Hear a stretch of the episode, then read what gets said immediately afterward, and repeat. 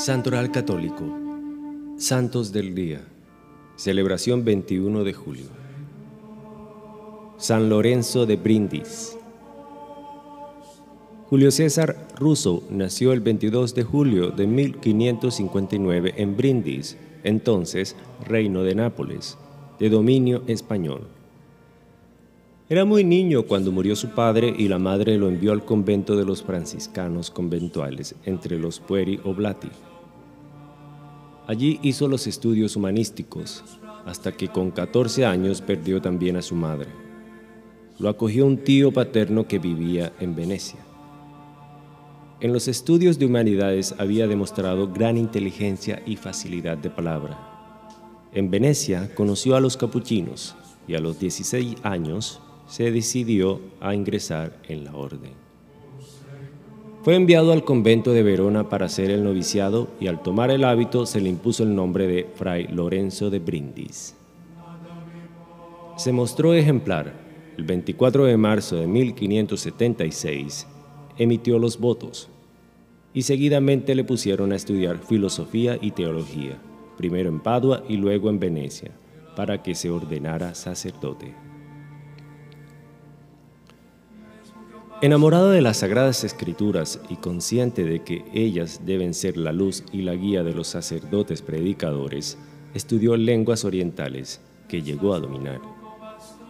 No era un sacerdote cuando se le permitió predicar en la catedral de su brindis natal, quedando todos admirados de su elocuencia.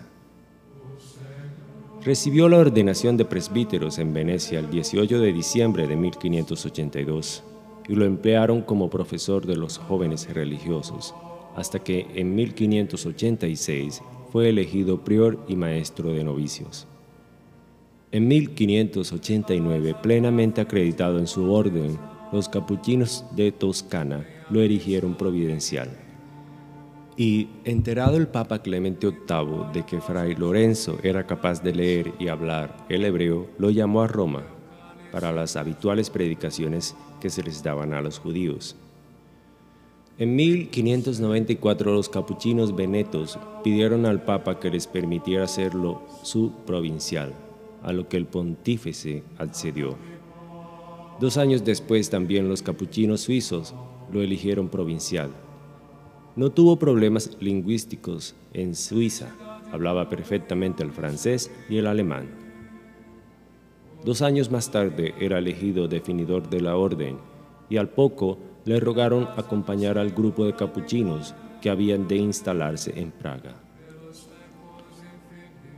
En el otoño de 1601 acompañó al ejército imperial a Hungría para infundir valor a las tropas católicas amenazadas por los turcos.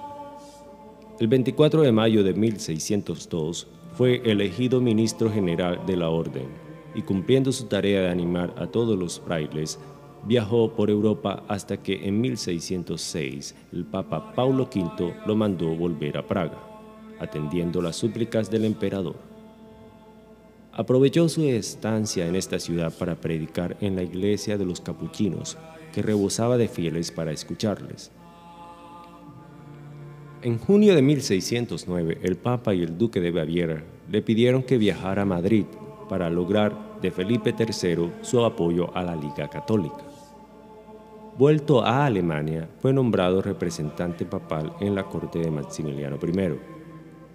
Regresó a Italia en 1613 y en 1618, pasando por Nápoles, le pidieron que se entrevistara nuevamente con el rey de España, porque no estaban contentos con el virrey. Lorenzo emprendió el viaje y desembarcó en Lisboa, pero se puso enfermo y falleció en Belén, Portugal, el 22 de julio de 1619, en la casa de don Pedro de Toledo, marqués de Villafranca del Bierzo. Embalsamaron el cadáver y lo llevaron a enterrar a la villa de su título en el sur de Galicia, en la iglesia del convento de franciscanas descalzas que había fundado la hija del marqués, Sor María de la Trinidad, donde aún se venera. Lorenzo de Brindis fue beatificado por el Papa Pío VI el día 1 de junio de 1783 y canonizado por León XIII el 8 de diciembre de 1881. Fue declarado doctor de la Iglesia por el Papa Juan XXIII en 1959. Gracias.